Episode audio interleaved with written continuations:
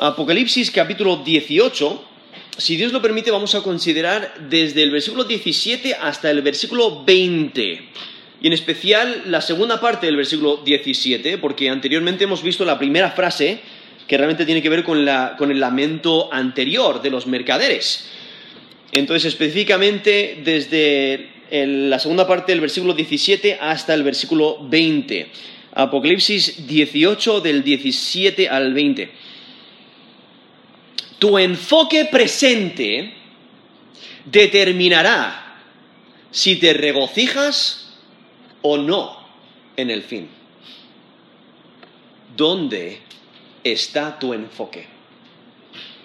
Tu enfoque presente determinará si te regocijas o no, si te regocijarás o no en el fin. ¿Dónde está tu enfoque? Aquí en Apocalipsis 18 eh, vemos cómo nos presenta el texto la caída de Babilonia. Esta ciudad que es un centro eh, político, un centro comercial, un centro religioso anti Dios. Realmente es la materialización de este sistema anti Dios. Es eh, la, sede o la central del reino de la bestia hasta que eh, determinan deshacerse de ella. Y vemos como en capítulo 17, versículo 16, vemos esta coalición de reyes eh, que y también el anticristo que la destruyen. Nos dice en Apocalipsis 17, 16, los diez cuernos que viste en la bestia, estos aborrecerán a la ramera y la dejarán desolada y desnuda y devorarán sus carnes y la quemarán con fuego. Nos presenta esa destrucción total de la ciudad de Babilonia, donde en textos anteriores ha identificado cada uno de esos, de esos símbolos, los diez cuernos son diez reyes, la bestia es el anticristo, la ramera es eh, la, ciudad, esta ciudad grande de Babilonia, y vemos como Dios es el que en su soberanía obra la destrucción de Babilonia, de esta ciudad antidios, y es este, este sistema que, y, aún eh, Dios lo que está haciendo es preparando la escena para el futuro, para la destrucción total de aquellos que se rebelan contra Dios. No solamente este sistema ante Dios y anti Dios y todos los que lo siguen, sino también al anticristo, al falso profeta y aún Satanás mismo. Serán lanzados al lago de fuego y se está acercando a, ese momento. Aquí en Apocalipsis nos presenta eh, aquí la caída de Babilonia, en especial en, en capítulo 18 se centra en la caída comercial la caída comercial de, Babilonia, en el capítulo 17 la caída religiosa, ah, y luego ya vemos la, situación política.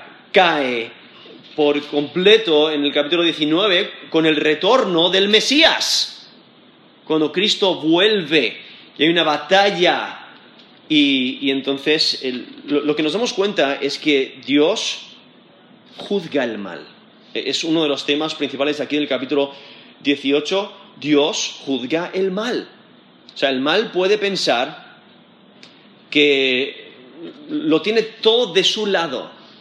Todo le va bien, todos sus negocios le van bien, especial aquí en el capítulo 18 enfocándose en el comercio y podemos pensar en el mundo de hoy, eh, los grandes comerciantes, grandes empresas, grandes negocios haciendo transacciones multimillonarios y eh, y, piensan que para adelante, ¿no? Un millón más, un dólar más, un euro más. Y siempre es para adelante. Sí, de vez en cuando la economía baja un poquito, pero siempre es para adelante y, tenemos asegurada, eh, tenemos el futuro asegurado, ¿no? Todo nos va a ir bien, todos nuestros negocios, todos nuestros, eh, todas nuestras empresas, todo lo que hacemos va a ir bien y entonces su enfoque está en eso, está en el dinero, está en las riquezas, está en todo lo que eh, eso ofrece. Y por ello en Timoteo nos dice, ten cuidado con las riquezas, ¿no? Porque el, amor hacia el dinero, hacia las riquezas, es la fuente de todo mal. O sea, eh, por ello hay que, hay que tener tanto cuidado con las riquezas porque desvían tu mirada, desvían tu atención y te apartan de lo que realmente es importante. En 1 Timoteo 6, 10 dice, porque raíz de todos los males es el amor al dinero, el cual codiciando algunos se extraviaron de la fe y fueron traspasados de muchos dolores. Y por ello ahí en Timoteo eh, exhorta a los creyentes a eh, reconocer la ganancia que hay en la piedad. ¿No? Nos dice versículo 6, gran ganancia es la piedad acompañada de contentamiento. Entonces, la piedad es el vivir para Dios, el vivir en el temor de Dios, vivir en esa integridad buscando a Dios y eso, eh, eso te da contentamiento en todo lo que Dios provee. Estás satisfecho con Dios y, por ello no te enfocas en las riquezas. Pero aquí vemos qué es lo que ocurre, aquí, volviendo aquí a Apocalipsis 18, qué es lo que ocurre a aquellos que sí ponen su corazón en las riquezas, aquellos que sí ponen la mirada en las riquezas y piensan que nunca van a caer, van a poder disfrutar para siempre de la abundancia y de sus comercios. Y entonces aquí en, en capítulo 18 vemos lamentos, en especial desde el versículo, perdón, versículo 9 hasta el versículo 19 vemos eh, tres grupos que lamentan y los tres grupos que han estado involucrados en los pecados de Babilonia, ellos lamentan en, extremo por la rapidez con la que ha caído Babilonia, esta fuente de, dinero. Y cada uno lamenta de acuerdo a sus intereses pero vemos la, rapidez con la que cae y aún los reyes lamentan cómo se ha caído el, poder. Eh, Babilonia ha perdido su poder con tanta rapidez. Los mercaderes lamentan porque han perdido su mercado lucrativo. las gentes del mar lamentan haber perdido su comercio marítimo. Y, vemos eh, este gran lamento para aquellos que disfrutan de los pecados que este mundo ofrece. Pero luego en el versículo 20 vemos un contraste bastante grande, donde vemos exactamente lo opuesto. Hay alegría, hay gozo. ¿Por qué? Porque los fieles, los seguidores del Cordero, ellos se pueden alegrar, porque Dios está cumpliendo su palabra, está haciendo justicia, y los malos están recibiendo exactamente lo que merecen. Ahora, aquí en, el texto que estamos considerando hoy, a la mitad del versículo 17, nos, nos empieza a mencionar el lamento de las gentes del mar y menciona diferentes categorías y se está enfocando en el comercio. Entonces, son personas que disfrutan de las riquezas que consiguen por medio del mar, en el sentido de, los comercios que hacen eh, o de los productos del mar y entonces de repente pierden este centro, esta ciudad que requiere sus mercancías y lo pierden, entonces ya eh, eh, el comercio ha cesado por la destrucción de esta ciudad y por ello eh, acaban de perder toda su inversión, acaban de perder todas sus riquezas, acaban de perderlo todo y se quedan maravillados viendo el, humo subir de este gran fuego de esta ciudad y están maravillados. Lo único que pueden hacer es lamentar en extremo. Y por eso nos dice aquí, a la mitad del versículo 17, esto es Apocalipsis 18, versículo 17, dice, y todo piloto y todos los que viajan en naves y marineros y todos los que trabajan en el mar se pararon lejos y viendo el humo de su incendio dieron voces diciendo, ¿Qué ciudad era semejante a esta gran ciudad? Y echaron polvo sobre sus cabezas y dieron voces llorando y lamentando diciendo, ¡ay, ay! de la gran ciudad en la cual todos los que tenían naves en el mar se habían enriquecido de sus riquezas, pues en una hora ha sido desolada versículo 20 dice, alégrate sobre ella cielo y vosotros santos, apóstoles y profetas, porque Dios os ha hecho justicia en ella. He leído Apocalipsis 18 de la mitad del versículo 17 hasta el versículo 20. Menciona aquí diferentes clases de, personas. Aquí en el versículo 17, personas que, su trabajo es en el mar. O sea, menciona al piloto y el piloto eh, eh, era el, término aquí traducido piloto eh, se refiere a una persona que tiene un rango subordinado al comandante supremo de un barco, pero es es el capitán en el mar. Él no es el dueño del barco, sino es el capitán cuando están en el mar. Los dueños de los barcos luego aparecen en el versículo 19, cuando dice, a la mitad del versículo 19 dice, todos los que tenían naves en el mar, no todos los que son los dueños de las naves, se enriquecen también. Pero aquí vemos a, los capitanes, a, los pilotos, los que, los que guían el barco. Luego nos menciona y todos los que viajan en naves, que posiblemente se pueda referir a los pasajeros, pero especialmente en este contexto cuando está hablando de aquellos que se benefician eh, con las ganancias que obtienen del mar, lo más probable es que estén hablando de los mercaderes, y algunos de esos mercaderes que, vimos en la sección anterior son los que eh, eh, lamentan esta pérdida de este gran mercado, pero estos barcos llevan a los mercaderes y sus mercancías de lado a lado, entonces lo más probable es que cuando menciona aquí todos los que viajan en naves, se refiere a los mercaderes, ¿no? Tienen más sentido, aunque posiblemente pueda incluir también los pasajeros, que van de lado a lado. Pero entonces nos dice ahí todos los que viajan en naves. También menciona los marineros. Los marineros se refieren a la tripulación, la tripulación de los barcos, los que se aseguran que los barcos se mueven con agilidad y pueden ir de, puerto a puerto. Y luego tienen todos los que trabajan en el mar, realmente abarcando al resto de las personas, eh, posiblemente, o sea, todos los que viven del mar, incluyendo pues los pescadores, aún también los que buscan riquezas en el mar, como los que buscan perlas, por ejemplo, o buscan cosas para vender en los mercados eh, y viven del mar. Entonces, todos ellos también lamentan de, la destrucción de Babilonia. Estas gentes del mar eh, lamentan de una manera similar a los reyes y a los mercaderes que nos ha presentado el texto anteriormente, desde el versículo 9 hasta la primera parte del versículo 17.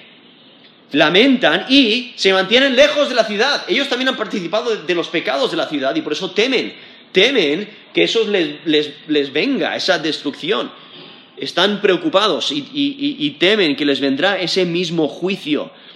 Es bastante interesante porque la destrucción de Babilonia y este lamento de, estas gentes del mar es muy similar a lo que ocurre en el Antiguo Testamento, la profecía de Ezequiel, ante la destrucción de Tiro, porque por su pecado eh, Dios la destruye. Y entonces nos dice Ezequiel 27, del 29 al 36, entonces, Ezequiel 27, 29 dice, descenderán de sus naves todos los que toman remo, remeros y todos los pilotos del mar se quedarán en tierra y harán oír su voz sobre ti, gritarán amargamente y echarán polvo sobre sus cabezas y se revolcarán en ceniza, se raerán por ti los cabellos, se ceñirán de cilicio y, y echarán por ti endechas amargas con amargura del alma. Levantarán sobre ti endechas en sus lamentaciones y, echarán sobre ti, perdón, endecharán sobre ti, diciendo, ¿quién como Tiro, como la destruida en medio del mar? Cuando tus mercaderías salían de las naves, saciabas a muchos pueblos y a los reyes de la tierra enriqueciste con la multitud de tus riquezas y de tu comercio. En el tiempo en que seas quebrantada por los mares, en lo profundo de las aguas, tu comercio y toda tu compañía caerán en medio de ti todos los moradores de las costas se maravillarán sobre ti, y sus reyes temblarán de espanto, demudarán sus rostros, los mercaderes en los pueblos silbarán contra ti, y vendrás a ser espanto, y para siempre dejarás de ser. Eso es Ezequiel 27 del 29 al 36. donde eh, es, una, es una lamentación por la pérdida de Tiro, pero al mismo tiempo nos ayuda a entender eh, la situación que ocurre también eh, aquí en, Apocalipsis ante la destrucción de Babilonia y estos navegantes, estas gentes del mar que, ven todo lo que eh, esta ciudad que les hacía prosperar venir a la ruina. O sea, cuando tu vida depende de ello y has entregado toda tu vida a ello y has invertido todo, todos tus recursos en ello y de repente se quema, pues hay gran lamento. Y, en especial eh, estos, estos navegantes, o sea, e, estas personas del mar, eh, se habían enfocado tanto en las riquezas que podían obtener que habían abandonado eh, el, resto de la vida, ¿no? lo que realmente importa, que es buscar a Dios. Y entonces habían entregado, habían entregado sus corazones a buscar las riquezas, habían amado las riquezas y de repente se las quitan, ¿no? lo, pierden todo, lo ven quemarse. En versículo 18 nos dice que ven el humo, ¿no? Y, ese humo del incendio les provoca lamentos amargos. Nos dice el versículo 18, esto es Apocalipsis 18, 18. Y viendo el humo de su incendio, dieron voces diciendo, ¿qué ciudad era semejante a esta gran ciudad? Hacen eco de la pregunta que, en ese texto que hemos leído en Ezequiel hacen sobre Tiro, ¿no? ¿Qué, ciudad como esta? Y aún eh, esta pregunta realmente se asocia a la pregunta que encontramos en Apocalipsis 13:4, que dice, ¿quién como la bestia? ¿quién podrá luchar contra ella? O sea, la, pregunta insinúa que no, hay posibilidad, o sea, no, hay otra. Eh, no, hay otro como la bestia en, el contexto de, capítulo 13, versículo 4. Y aquí la pregunta eh, presenta la idea de que no hay otra ciudad igual, no hay otra ciudad que, pueda eh, que, pueda darles tantas riquezas. Y es porque realmente han perdido el enfoque, ¿no? Tienen el enfoque en el lugar incorrecto. Porque obviamente Apocalipsis sí nos presenta que sí hay alguien más poderoso que la bestia y sí hay una ciudad mucho más bella, mucho más importante eh, que, la ciudad de Babilonia, que es la ciudad celestial, ¿no? que luego nos describe en los siguientes capítulos la, la nueva Jerusalén. Pero vemos aquí este enfoque en las riquezas materiales y sin tener a Dios se encuentran destinados a la catástrofe. No pierden todo. Y pierden todo, todo en lo que han enfocado su vida, todas sus energías, incluso su salud, todas sus fuerzas, todos sus recursos han invertido en ganar más, en aumentar más, en más cosas materiales. Y se han olvidado de su relación con Dios, se han olvidado de su estado espiritual y entonces cuando se desploma esta ciudad que les proveía de tantas riquezas, no pierden todo. Y no solamente pierden sus riquezas, pero al no haber buscado a Dios, pierden también su alma. Y entonces vemos este gran lamento que tienen por perder este comercio marítimo. En versículo 19 dice, y echaron polvo echaron polvo sobre sus cabezas y dieron voces llorando y lamentando y diciendo, ay, ay de la gran ciudad, en la cual todos los que tenían naves en el mar se habían enriquecido de sus riquezas, pues en una hora han sido, eh, ha sido desolada. Vemos esa repetición del ay. Ese término ay es una expresión de disgusto y de, desastre y de calamidad. Y esa repetición de ese término expresa la profundidad de su lamento ante la caída de Babilonia, porque su vida se ha quedado vacía, lo han perdido todo. Esa idea de echar polvo sobre, sus cabezas eh, no es normal hoy en día eh, ver eso, pero en, en esa cultura, en ese contexto, era una manera de expresar lamento, de que las personas vieran qué grave lamento está esta persona echando polvo sobre sus cabezas. Lo vemos en el Antiguo Testamento como por ejemplo en Primero de Samuel, Primero de Samuel 4 del 10 al 13. Y aquí vemos a, una persona con polvo en su cabeza que viene a, dar las noticias de que Israel ha sido vencido y que han tomado el arca de Dios y por ello hay gran lamento. Nos dice primero Samuel 4, versículo 10. Pelearon pues los filisteos e Israel fue vencido y huyeron cada cual a sus tiendas. Y fue hecha muy grande mortandad, pues cayeron de Israel treinta mil hombres de a pie.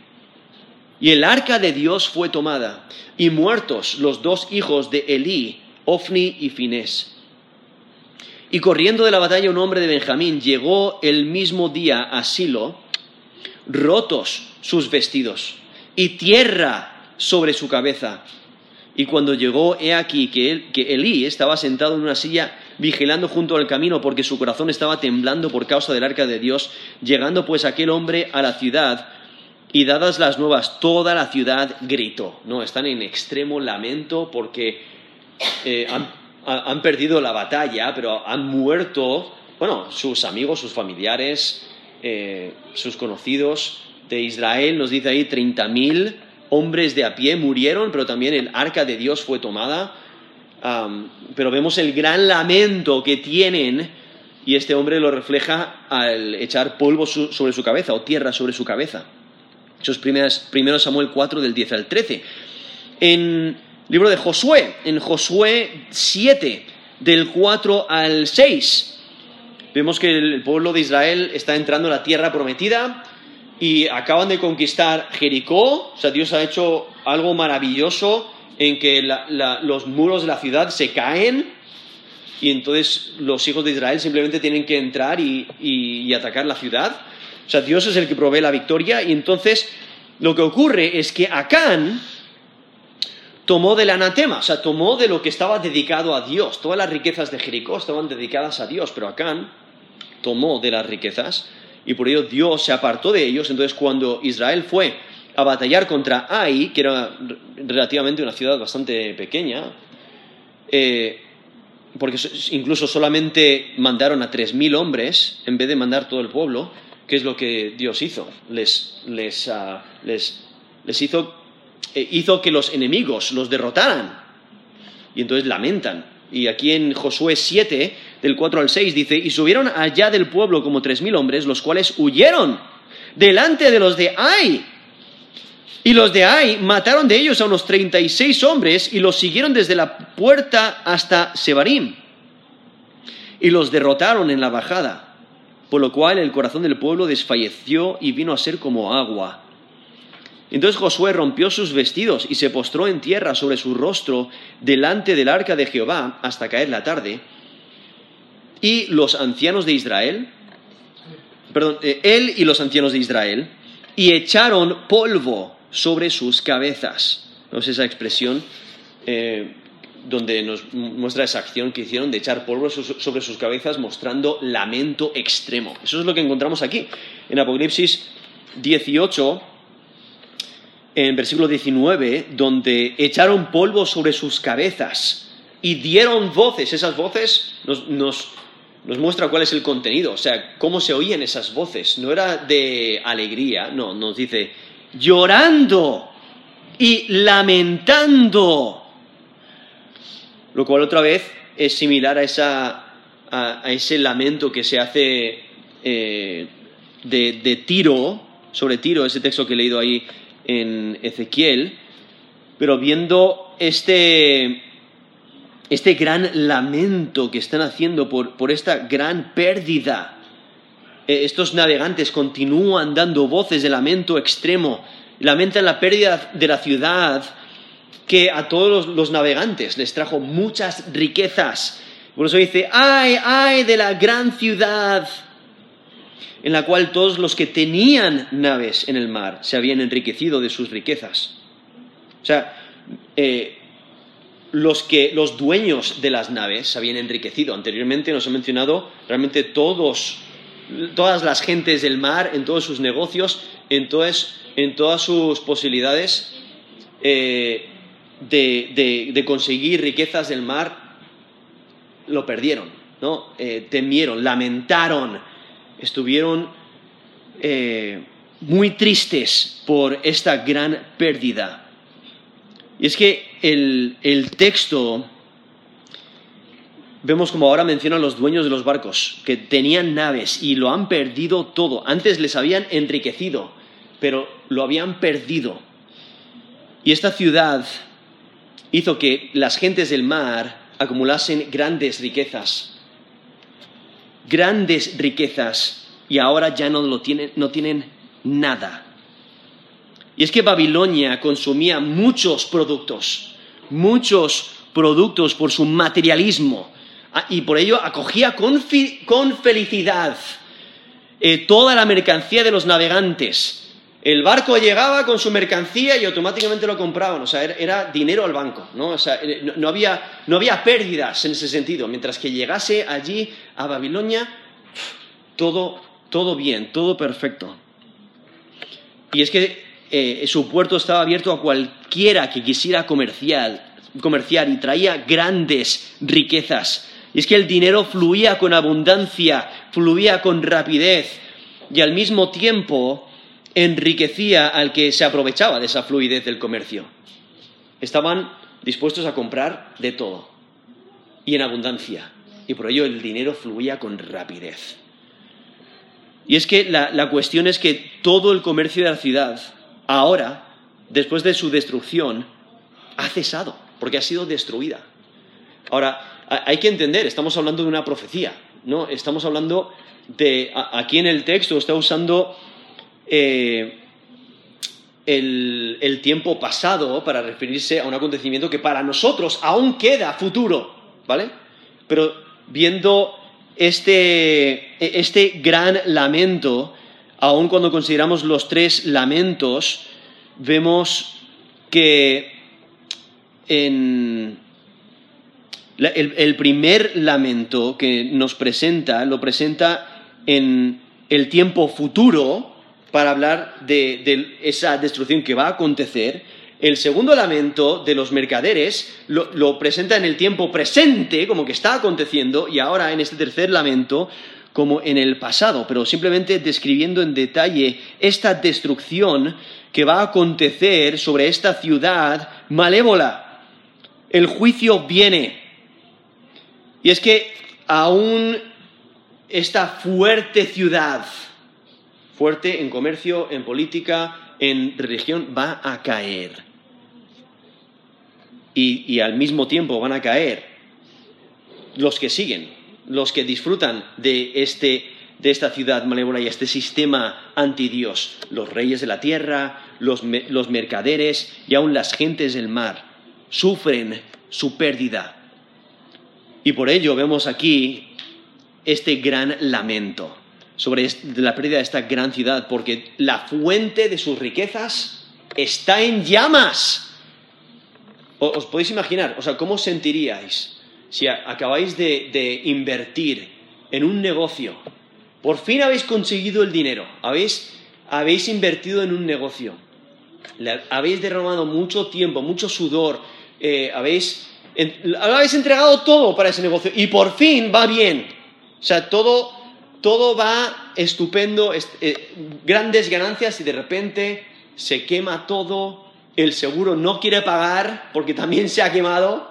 O sea, te quedas sin nada. Podéis imaginar el, el gran lamento que tendríais. Y eso es lo que está ocurriendo aquí. Por eso nos expresa este lamento eh, en especial porque viene de una manera totalmente inesperada. O sea, nos dice la última frase del versículo 19, pues en una hora ha sido desolada.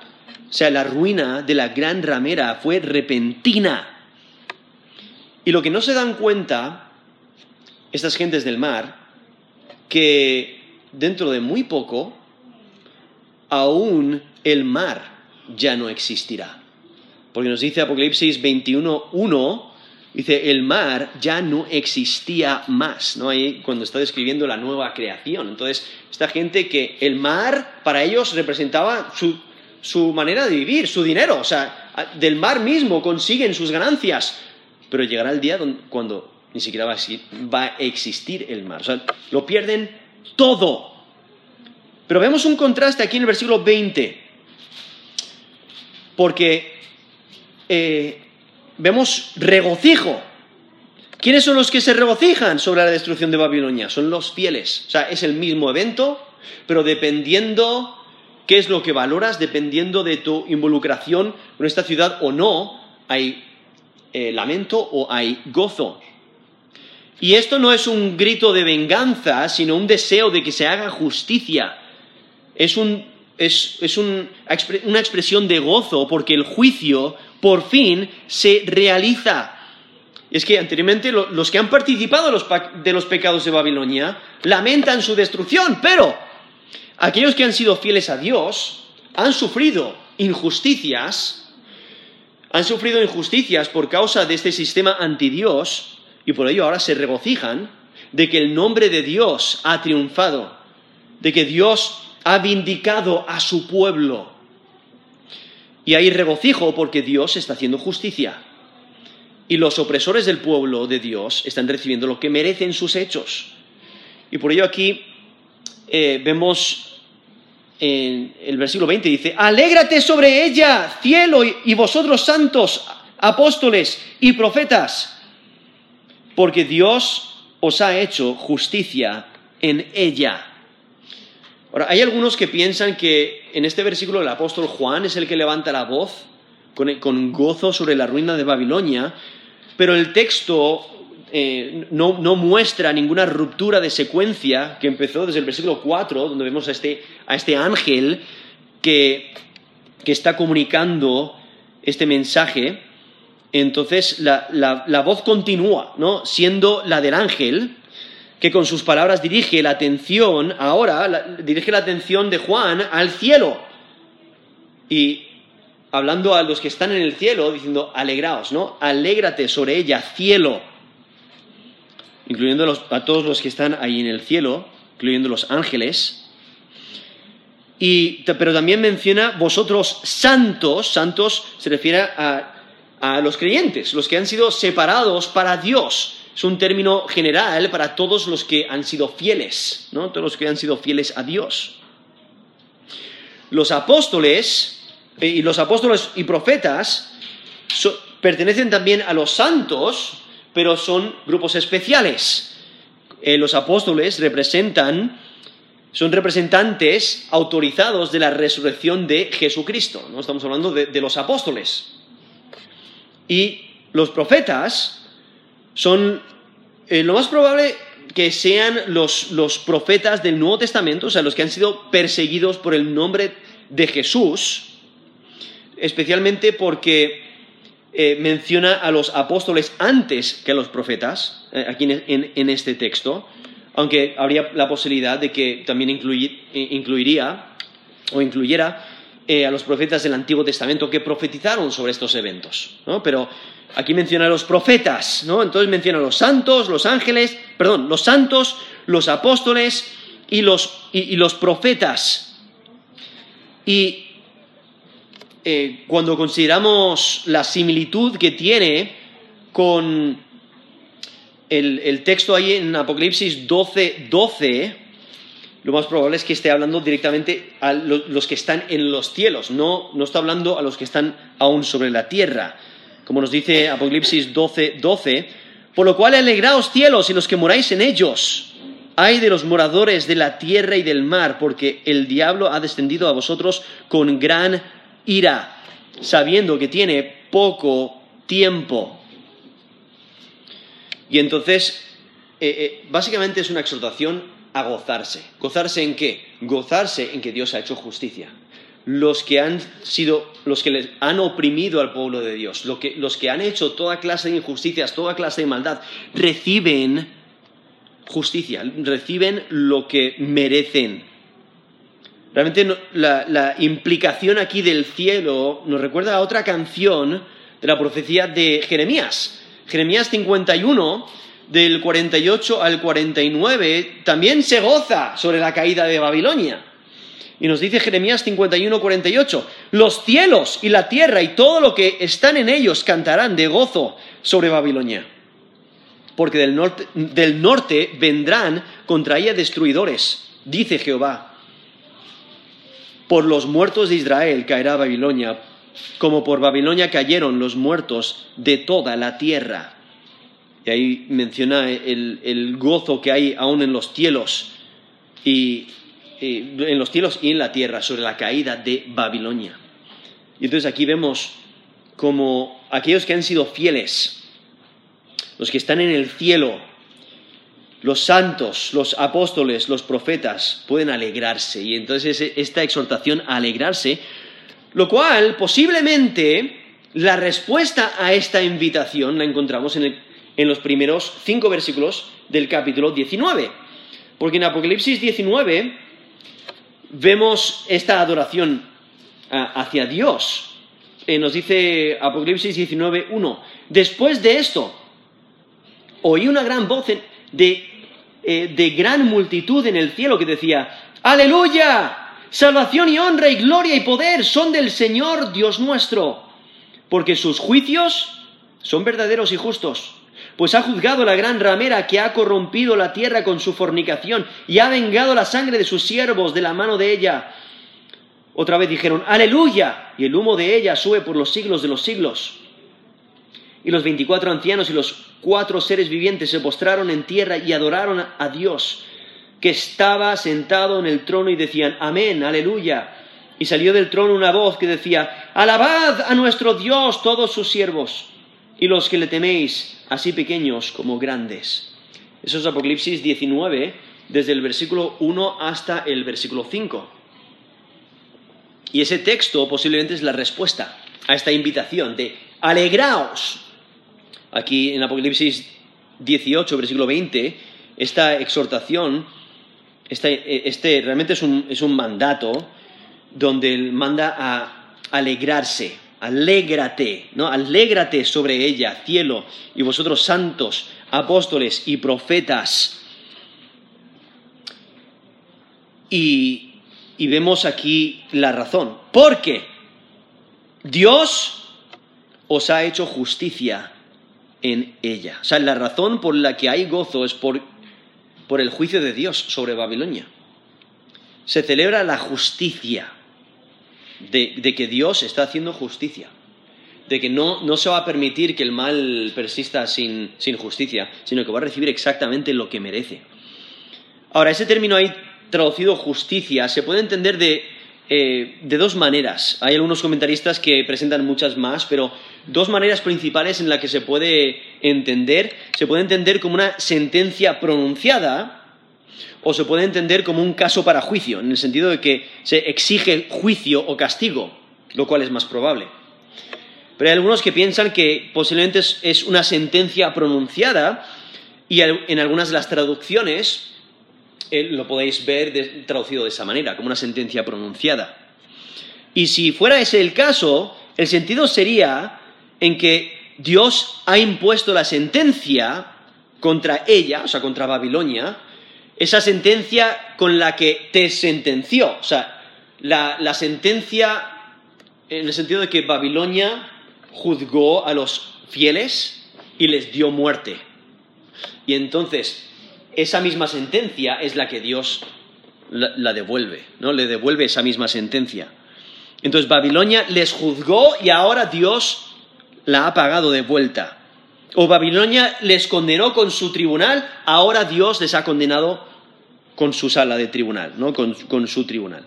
Lo cual sería el mismo sentido que encontramos en Apocalipsis 17.1, cuando dice, entonces, vino entonces uno de los siete ángeles que tenía las siete copas y habló conmigo diciendo, ven acá y te mostraré la sentencia contra la gran ramera, la que está sentada sobre muchas aguas. Eso es Apocalipsis 17, versículo 1.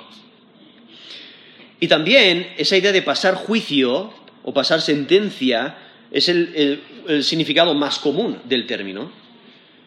Eh, y también concuerda con el principio de la eh, reciprocidad expresada en Apocalipsis 16, 6, cuando dice, por cuanto derramaron la sangre de los santos y de los profetas, también tú le has dado a beber sangre, pues lo merecen. Eso es Apocalipsis 16, 6.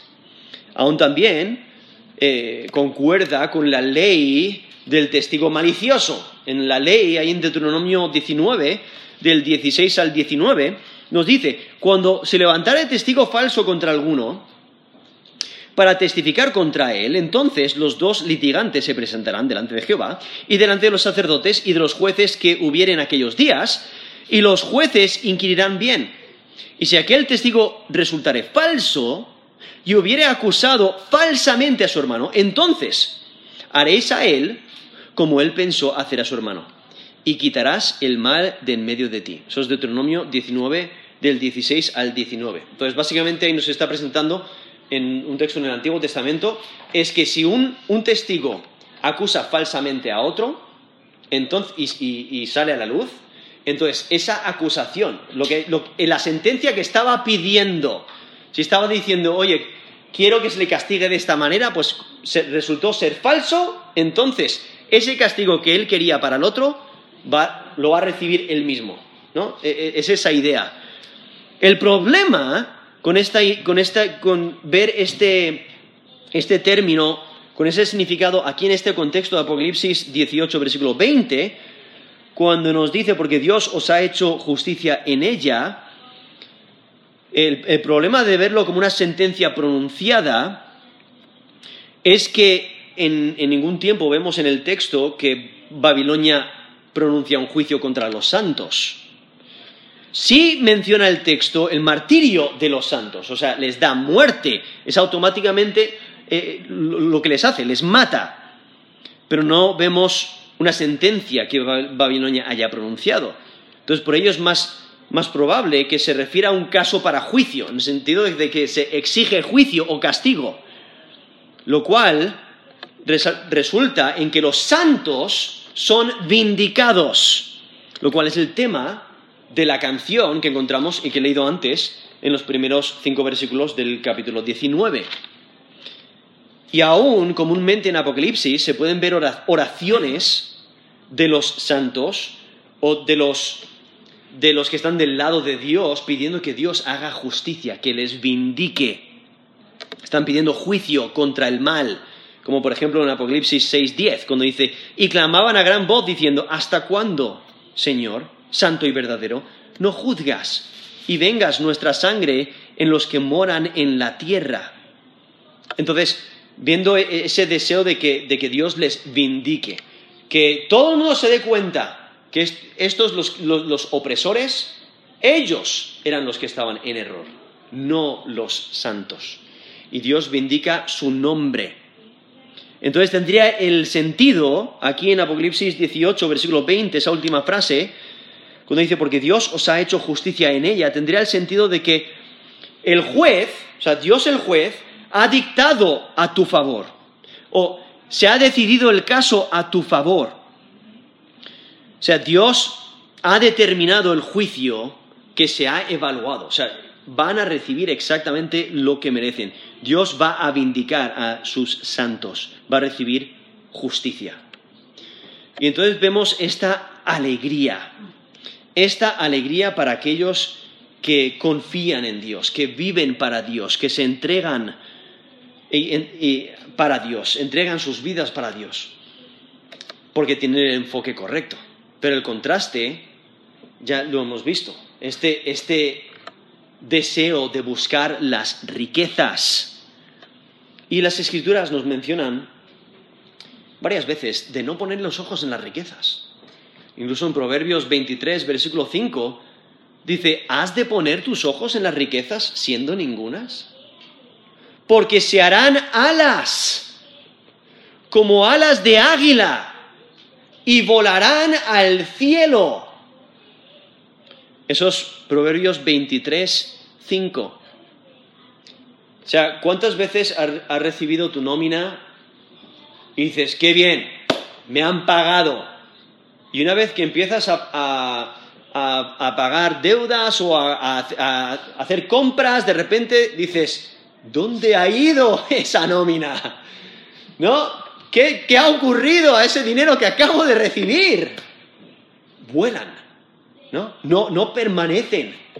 Y aún aquellos que hacen grandes inversiones de, miles, de millones, eh, rápidamente desaparecen eh, y hacen una inversión y cae la economía y lo pierden todo.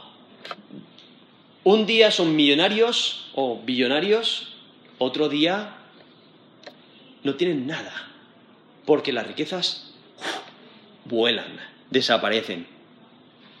Por ello, en Mateo 6, del 19 al 21, Jesús nos dice, no os hagáis tesoros en la tierra, donde la polilla y el orín corrompen, y donde ladrones minan y hurtan, sino haceos tesoros en el cielo, donde ni la polilla ni el orín corrompen, y donde ladrones no minan ni hurtan, porque donde esté vuestro tesoro, allí estará también vuestro corazón. Eso es Mateo 6 del 19 al 21. Cuando leemos un texto así, aquí en Apocalipsis 18, vemos aquellos que eh, pusieron su corazón en su tesoro aquí en la tierra, o sea, su tesoro estaba aquí en la tierra, todas sus riquezas, y sí, tenían un, gran montón de riquezas. Pero cuando pones tu corazón en las riquezas, eh, no vale, o sea, eh, eso desaparece. Y las puedes perder en un instante. Pero cuando buscas las cosas celestiales, pones tu corazón en las cosas que Dios valora, pones tu corazón en las cosas celestiales, nadie te puede quitar las riquezas celestiales. Y por ahí aquí nos presenta este gran lamento de aquellos que lo entregaron todo para conseguir riquezas. Tienen su corazón entregado a las riquezas, su amor, las riquezas eran su amor, ese amor de las riquezas y eso les desvió del camino correcto. Y por ello no solamente pierden sus riquezas y sus, y sus grandes montones de cosas materiales, sino que pierden su alma también, porque tuvieron el enfoque incorrecto. Por ello debemos de evaluar nuestro corazón. ¿Dónde está nuestro corazón? ¿Cuál es nuestro enfoque? Porque tu enfoque presente determinará si te regocijas o no en el fin. Por ello, considera, ¿dónde está tu enfoque? Vamos a terminar en, oración.